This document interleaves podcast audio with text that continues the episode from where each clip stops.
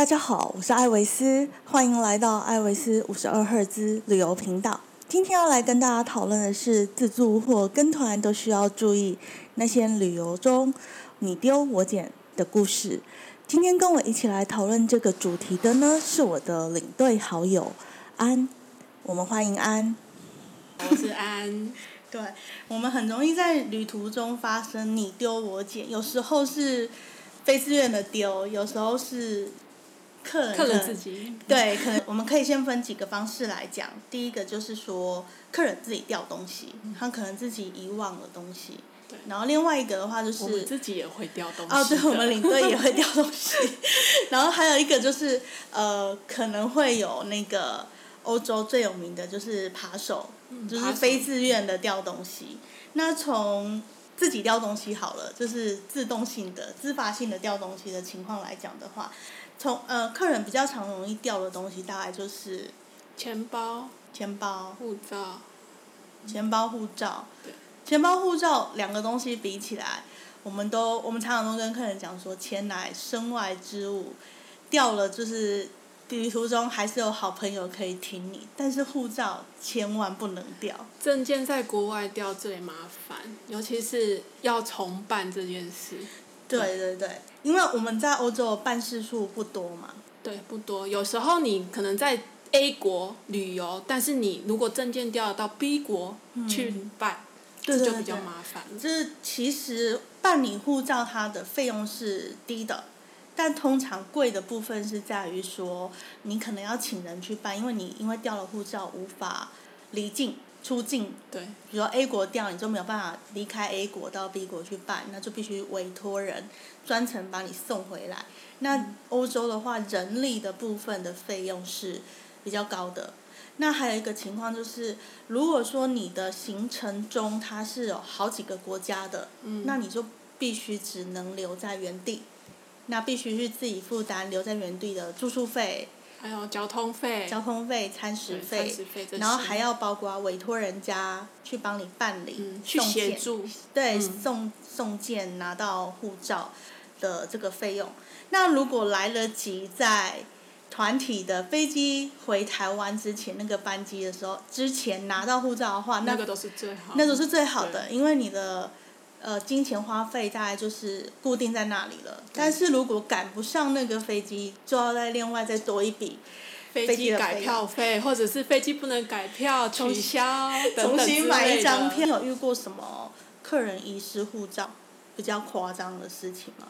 嗯，哦，最夸张的事情有一次就是在沙漠。哈，沙漠。对，因为我们住沙漠饭店，嗯那客人呢、因为那些沙漠饭店大巴士通常开不进去，所以都呃就是带过夜包，就是坐四轮传动。对四轮传动车进去嘛、住宿。那当然护照证证件还是随身带嘛。嗯对，那 check out 之后，我们都已经坐了那个吉普车出来，客人才跟我说，他的护照放在枕头底下。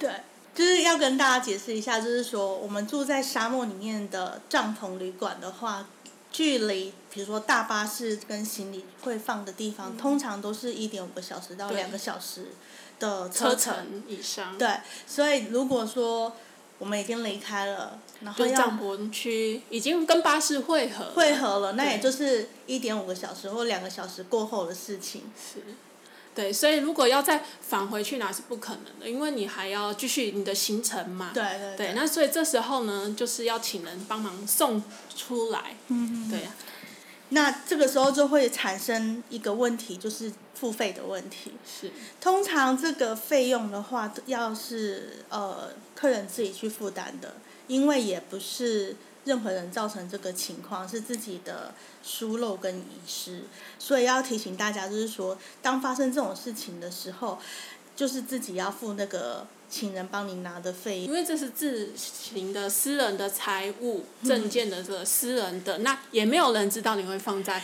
枕枕头底底下 对，因为通常基本上领队在离开的时候会跟你说有没有东西带带带齐啊、什么的。对，那当然是自己的东西自己整理，那你自己忘了带，那这个就是要自己负责。对，通常我每次在这样讲的时候，跟大家说啊，大家要检查一下自己的东西的时候，有些人真的是不会动，他真的是毫无动作。那有两个情况可能是他他会有这样的没有反应的反应。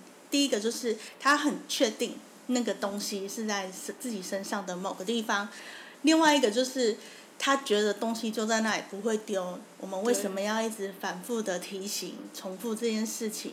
领队好烦哦，就是都在讲一样的话。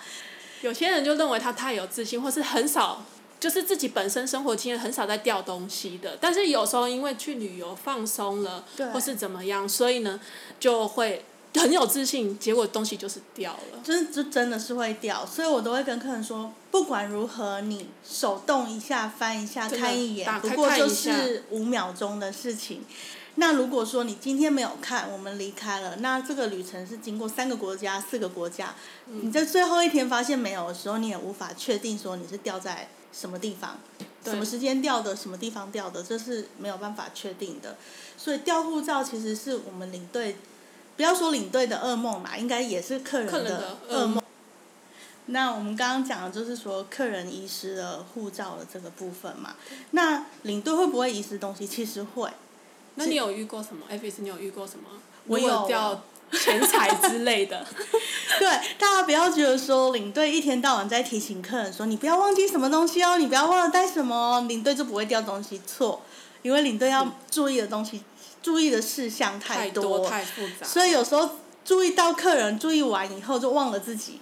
通常我们都是离开，真的就是离开之后才会发现自己忘了什么东西。我自己忘了什么东西，那这时候要不要跟客人讲？讲了也好尴尬，就是你刚刚才提醒我，然后你自己就忘记了这个东西。没错。对对对，我们曾经有一个领队，他就是呃，他带团出去，然后他也是为什么大家都要把东西放在枕头底下？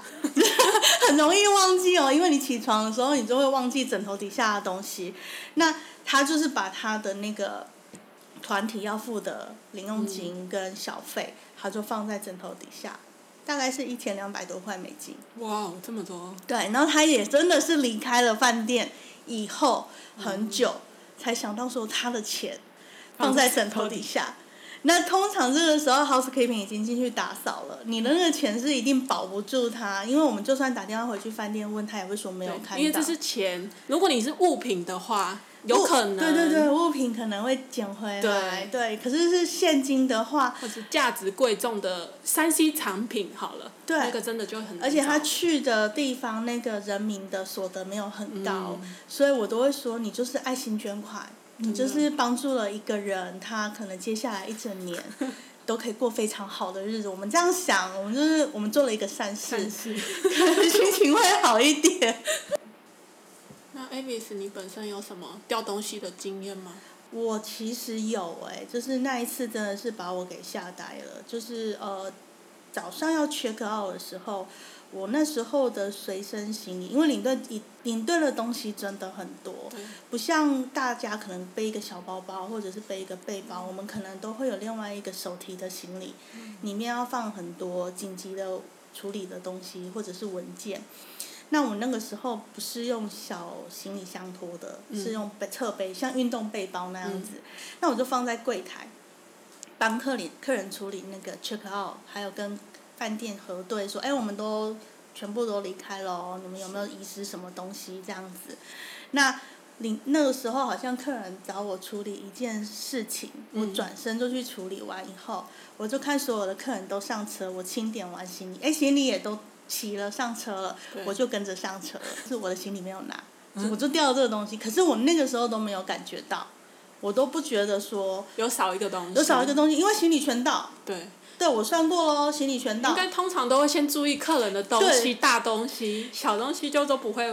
客人人头点完了两次，也都到了，那就是全到啦，就没有什么东西遗失，我就上车了。也是两个小时以后，突然之间才发现，才发现啊，我的。随身行李没有带哎，那随身行李要不要拿回来？要啊，因为我的那个有一个苹果笔电在我的随身行李里面，我当下真的是啊，真的不知道该怎么办。然后我就立刻跟我的司机讨论，啊，因为那时候合作的，呃，旅行社他们的他们在当地国家司机是固定配合的，对，都认识的，所以司机们之间就开始互相打电话，他会知道说下一团是哪一个司机要到那一家饭店，然后最后的处理方式就是我那个时候是旅程的第三天，是。掉了这个随身包包，对，所以他就决定呢，把我的随身包包寄到。第十一天，旅程尾，旅程尾巴的那个城市的导览员他家，就是当地导游家，这样他来导览我们的时候，他就可以把我的包包带给我，就是这是可以合理妥善解决的最好方式。其实都是在离开当地国之后，之前拿到是最好，是最好的，任何东西，而且。我比较幸运的是，因为那个司机他会先帮我付这个油资费用的，不然通常你掉在饭店的话，你只能祈祷下一次带团你会经过那个饭店。不然就是要人情啊。对，要有哪个单位当地的 local 什么，或者是帮忙帮忙去饭店拿，然后帮你寄，不然饭店是不会主动帮你寄出来。因为这个有油资啊，对油资的问题，我怎么样付款油资？然后大家会想说，货到付款呐。哦，没有没有，国外没有这件事情，所以一定尽量都是不要掉东西会比较好。那还有一个情况就是，比如说像。笔电跟手机这种东西，它的电池是无法拆卸的，通常不能邮寄。邮寄是不会寄这种三 C 的东西，是没有办法。对对对对，它只要听到你的东西物件里面有有这一类三 C 的产品，邮局通常是拒收。对，在欧洲是拒收。对，所以我那一次还算幸运，本来都以为我说。我是不是要再买一台新的笔电？那我们刚刚讲了，就是客人自己掉东西，或者是我们领队自己掉东西。这时候是自己主动掉的。自己对自己掉，我们可能自己要吃个增强记忆力的东西。这个真的就是自己觉得自己吃亏，自己粗心。对，就认了。可是欧洲旅游的时候啊，我们最常听到客人说：“你们不要一直跟我们讲说要注意包包，注意包包有扒手，这样旅游压力好大。”我出来玩这样子哦，玩的都不不开心。或是呃，整个旅游过程下来之后，客人在跟你聊天说，为什么都一直提醒我们注意吧，我们什么事都没有发生，真的那么可怕吗？呃，其实我觉得不是可怕的问题。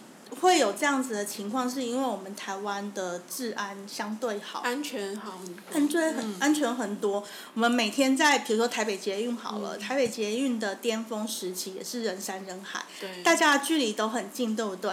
但是每个人都在划手机，不会担心你的包包。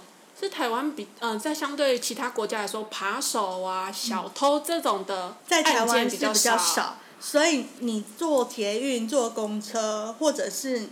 我们甚至在美食街去拿餐盘，你都可以把你的包包放在东西、手机留在桌上，人离开是回来还会在的。对对对，这个很多在台湾生活外国的 YouTuber，他们也会拍这种测试的影片，那就是证明我们台湾的治安好嘛。对。那相对的，我们台湾的人的警戒心应该也是相对的低一点。对。对，所以为什么我们会一直提醒台湾的？客人就是说，你要注意要注意的原因，是因为我们很容易被我们手上的三 C 物品去分心了。对。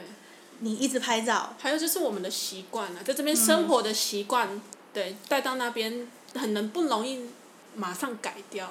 对，我们在一个相对安全的环境里面嘛，但是我们到欧洲要遇到的那些扒手，他都扒手，他都是呃职业级的，对，他的他的身材。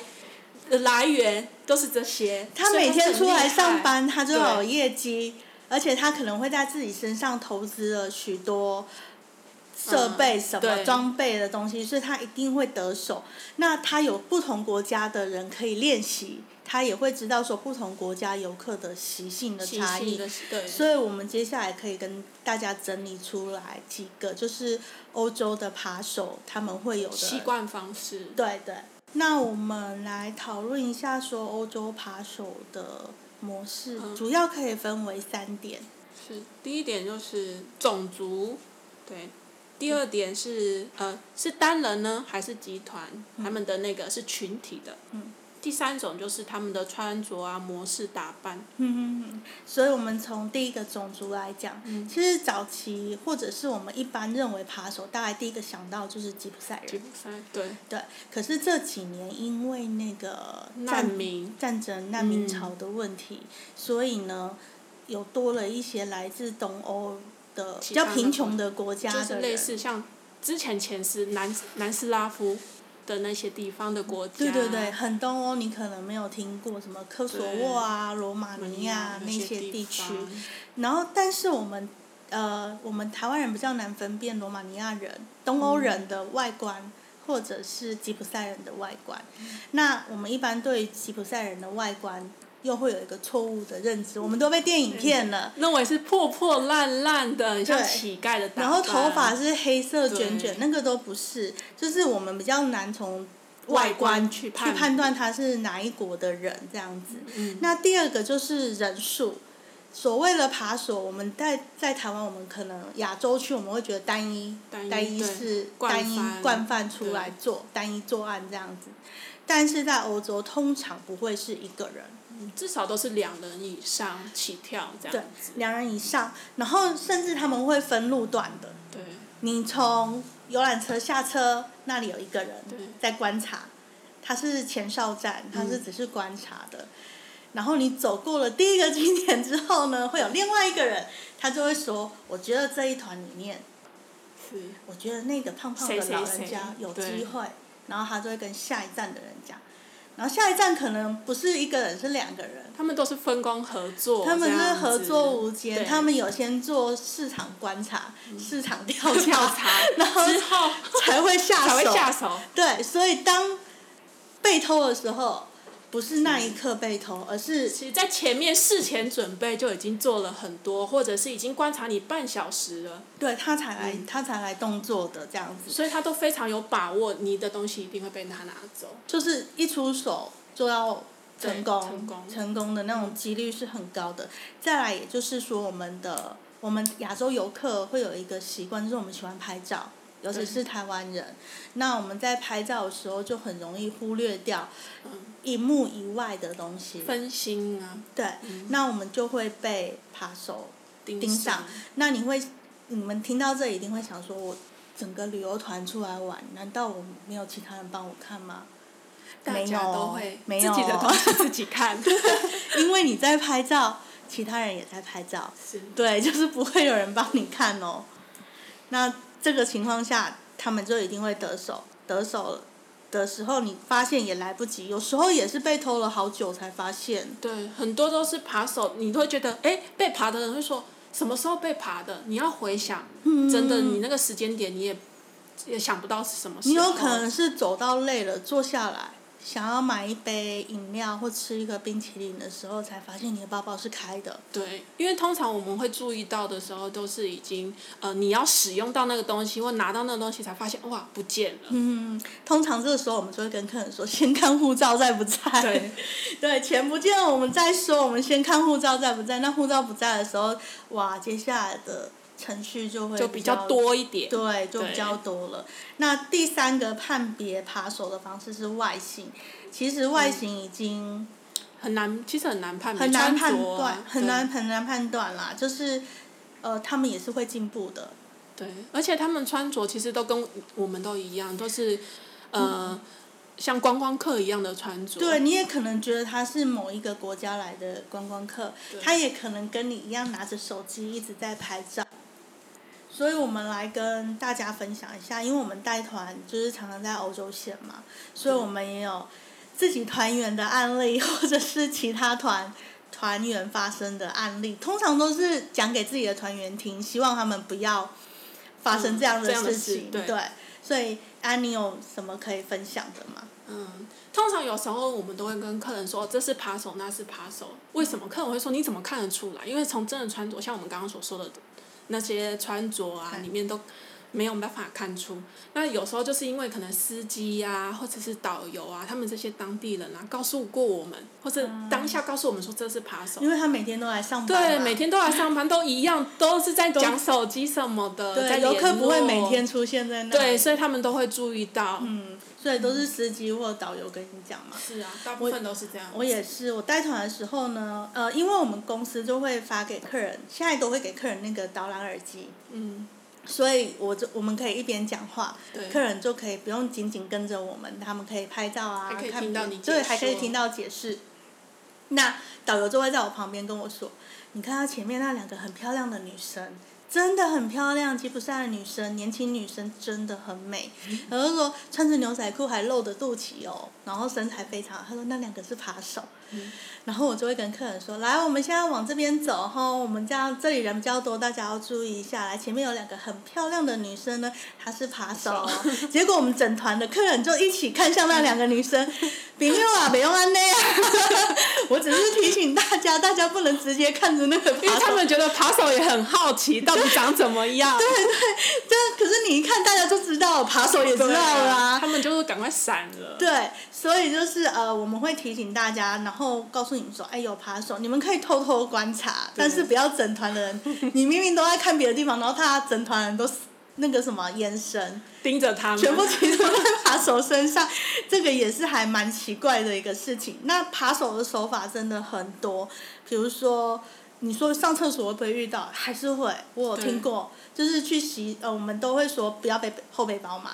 背包背在后面就是别人的，东西是别人的，背在前面才是自己的。那有人就说：“那我背侧背包够安全吧？我只要背一个 B 五的小小的那个 size 的侧背包，很安全。”厕所怎么偷呢？当我们背着侧背包上完厕所，侧背包都在我们的视线范围内嘛？什么时候不在？洗手。洗手。洗手的时候，如果你怕那个背包湿了，是不是会把它往后甩，然后去洗手？就在那个瞬间就会被偷，或是在排队的时候。排队的时候也会。为什么那时候会被盯上？因为欧洲都是要付费的。对对对。所以你一定要拿钱包出来，所以他就知道你的钱包放哪里。因为通常我们上厕所急嘛，钱包又塞在最上面，或是忘拉链就没关。对，那时候很容易。然后有客人跟我说：“呃，我这样甩在后面洗个手，也不过是五秒钟，五到十秒钟。”他们是职业级的，会这个五秒哈，对他们来说就像我们的十分钟一样，很快，绰绰有余就拿走了。所以这里也要提醒大家，就是你在欧洲旅游的时候，钞票跟硬币千万分开，分开，对，分开。你最好的方式就是出发前到文具店买那种拉链的，塑胶拉链的那个分装袋，你零钱全部放那一个，然后你排队的时候你就拿那个就好了。嗯。因为通常要买小东西，像是上厕所这些也好，或者是你只要买水、买咖啡这些，最容易对不需要用钞票，只要零钱，或者你零钱放口袋或者包包最外层也都行，因为你到时候嗯损失的也只是这些小零钱。对你，可是如果你当着他的面，他都不确定你有没有钱了，你还当着他的面拿出钱来，就是告诉他说：“bingo，我前面这一个可以下手，他有钱这样子。”所以这是大家要。注意的东西。那我们要接下来要谈的就是说，有时候客人会跟我们说，我东西被偷了，我要报警。有两个层面可以分享，但是我们先讲最基本正确的方式是，我们要询问，要询问客人要不要去报警。报警。对，因为我们这个动作要做出来。因为我们不知道客人的损失是多少，因为真的有时候客人带多少，你也不会知道。他不会跟你讲。对，我带客人去报案，我才知道客人带的钱比领队还多。对，我们台湾人出门会带好多钱，都会把我们吓坏了。那这个是第一个领队一定要做的，不管客人愿不愿意去报警，我们都会先主动询问。而且，就通常报案以后呢，你也是找不回这个东西。嗯。那我们为什么要报案？是主要是要留那个呃开出来的证明。报案证明。对。对，报案证明是什么时候用呢？来，如果你掉了护照，掉了护照，对，因为你掉了护照，你去重新申办护照也好，或者是入境证明，嗯，这个就是你呃你报案的一个依据，要有这个东西才能去申请。这个是讲跟团的部分哦，因为团体的话，领队会有旅游名册，也会有呃护照的影本，所以你报案的时候，万一你在必须要经过某些。关卡的时候，或者是像旅游过程当中有其他的国家进去的话，对，领队是可以协助，就是提供这些资料，证明说你不是非法入境的。对，但是如果你是自由行的话，会建议你说你每过一个关卡，你最好都有拍照上传云端。嗯。留个留底啊。对，留底。你不要说放在手机，万一手机也被偷了，嗯，就就没有了。所以，所以最好是上传云端。那另外一个就是说，如果你你的出门旅游的时候，你的保险是涵盖窃盗险的话，那这个报案证明也是一个你申请的依据，理赔的依据。但是这个地方要提醒一下大家，就是说，普遍来讲，我们目前台湾的保险公司所承保的窃盗险、旅游窃盗险当中呢，现金它是无法理赔的。对，因为没有人知道你现金带多少。你说一百万，谁知道？谁能证明？对对对对，就是。你出你换了，就算你花那么多钱，我也没有办法确认说你是真的带这么多钱出门。对啊。所以这个大家要注意。但是如果说你可以，你的列举的东西是有价有价的品，例如说我掉了一只手表，这个手表劳力士的什么什么品牌，你还拍照你之后有你的那个表戴在手上，对。照片什么的。然后或者是我掉了。他爬走我的包包，我那个包包是香奈儿的，包包我也有跟他拍照，我刚好跟朋团员有拍照。那这样子的话呢，他就可以成为理赔的依据，保险公司就比较愿意理赔给你。不然如果你遗失了窃，你你会说啊，我的我的旅游保险有窃盗险，掉东西没关系，没有，你要仔细的去详读，或者是你要去询问你的保险员，这个他们是会最清楚。怎么样的情况下理赔？才真的能够理解到，对，所以今天我们要讲的就是说，呃，遗失东西跟窃盗的部分，就是要请大家要特别注意，就是我们自己也要提醒自己不要掉东西。对。那扒手的部分的话，就是，呃，警觉心不要比较少，比较少，但是也不用太的太紧张。去注意这些，有的人就会一直抱着包包，就整个旅游都没有办法放松。对，没有放放松，这就不是旅游了。对对对，就是你只要把比较重要的东西贴身的放好，这个这个就通常都不太会有问题。所以呢，在在这里跟大家分享说，我跟安在欧洲带团的时候。比较常遇到的，你丢我捡的东西。你丢我捡，对，有时候我们也会跟在客人后面一直捡他掉的东西。对，我这个 最近的一团，在疫情之前的一团，就是那一团不同的客人一直掉东西，我每天都在捡东西。对啊，很多都是客人自己粗心，真的有时候就是自己粗心，手放了，就是走了。我有我有带过一个呃。董事长夫人，就是她跟董事长都是常常一起出国玩，然后她就真的是贵气十足这样子，就提着一个小小的爱马仕包包，自己的包包，爱马仕包包，然后就出门玩这样子。然后有一天呢，我们上车之后，大家都在上车，我就在清点人数上车，然后餐厅的服务人员赶快冲过来，拿着他的小小爱马仕包包说：“这是你们客人掉的。”他没有 拿走。然后我就说：“哦，好，我对我有看到他拿那个包包，我就说对，这是我。”我们客人的，我就帮他拿了起来，然后我就故意上车的时候点完人头，我就说：“哎呀，你有没有忘记带什么东西？”他说：“没有，我全部都带了。”我说：“你真的全部都带了？”他就说：“对啊，我全部都带了。”然后其实前面的客人已经在笑，因为他们都看到我背后拿着那个包包。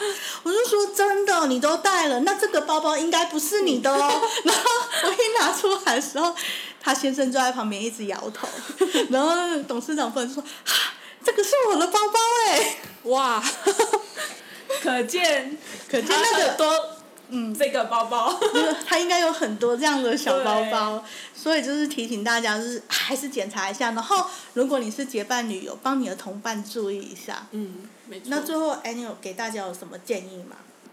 给大家什么建议？真的就是出国不要带这么多钱，因为其实现在刷卡真的刷卡很方便。那你说包包被扒了，钱可能几一百欧、两百欧，带这些损失的还好。但是信用卡你可以直接打挂失，就可以防止这种盗刷。立刻止血。止付对啊，那所以呃，其实钱财不要带那么多，因为真的每次客人被扒，我他说出那个金额一万。欧元，或者是呢，一千欧元，一万多块台币，这些两万块台币，你会觉得为什么要客人要带这么多？那两千欧，对，一千美金，然后还有人民币，也有新台币。各国的货币，但是你是去欧洲，为什么要带这么多货币？真的是不懂。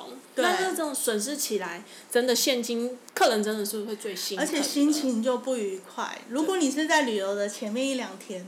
掉了，你后面都不开心。对啊，所以嗯，最最主要想要提醒大家就是，钱财真的是不要带这么多，而且真的是分散风险，证件不要跟钱包放在一起。会建议大家就是准备一个皮夹是出国用的，那你就不要把在台湾日常生活用的东西也都带出去，带出去，对，丢了就很麻烦。那今天就谢谢大家收听，谢谢大家。